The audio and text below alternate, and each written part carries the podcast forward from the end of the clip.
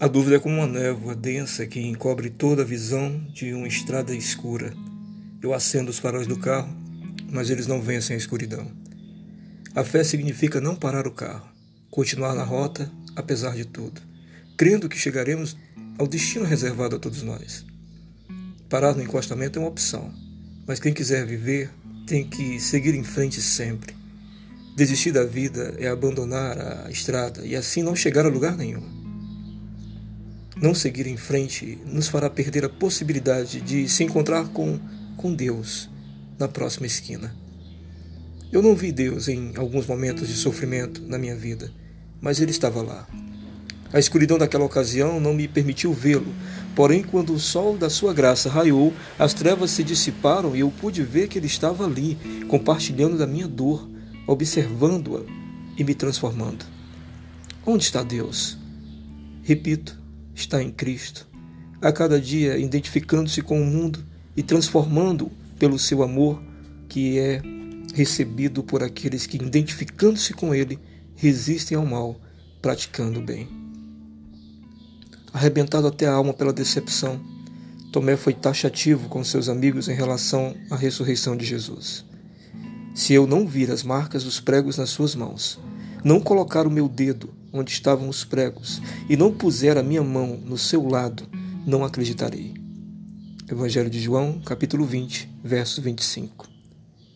Eu não culpo.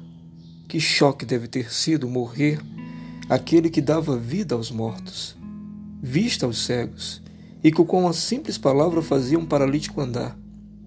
O que tinha sido tudo isso? Deve ter pensado Tomé, uma ilusão de ótica coletiva? Ou quem sabe o homem Jesus só passou para dar um alô à humanidade e foi embora? Para Tomé crer, tinha que ver de novo aquele homem, e isto não parecia possível, visto que Jesus estava morto e sepultado. Tomé viu o poder de Deus que se manifestou e se escondeu. Manifestou-se no amor e autoridade de Jesus e se escondeu, como quando um cordeiro o Mestre se entregou na cruz. Sua mente agora estava confusa, seu coração partido, sua fé abalada, sua força definhando, mas lhe restava uma esperança. Seus olhos. Uma parca esperança, visto que os olhos não voltam à vida.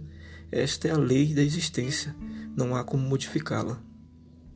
Jesus se apresentou a Tomé. Tomé o tocou e disse: Meu Senhor e meu Deus.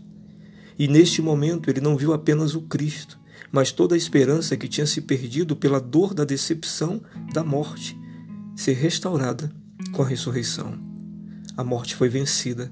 Aquele que transformava a dor em alegria fez das densas trevas uma viva luz.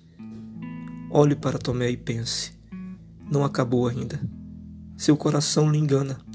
Seus olhos um dia te mostrarão a realidade que a sua mente agora não consegue conter.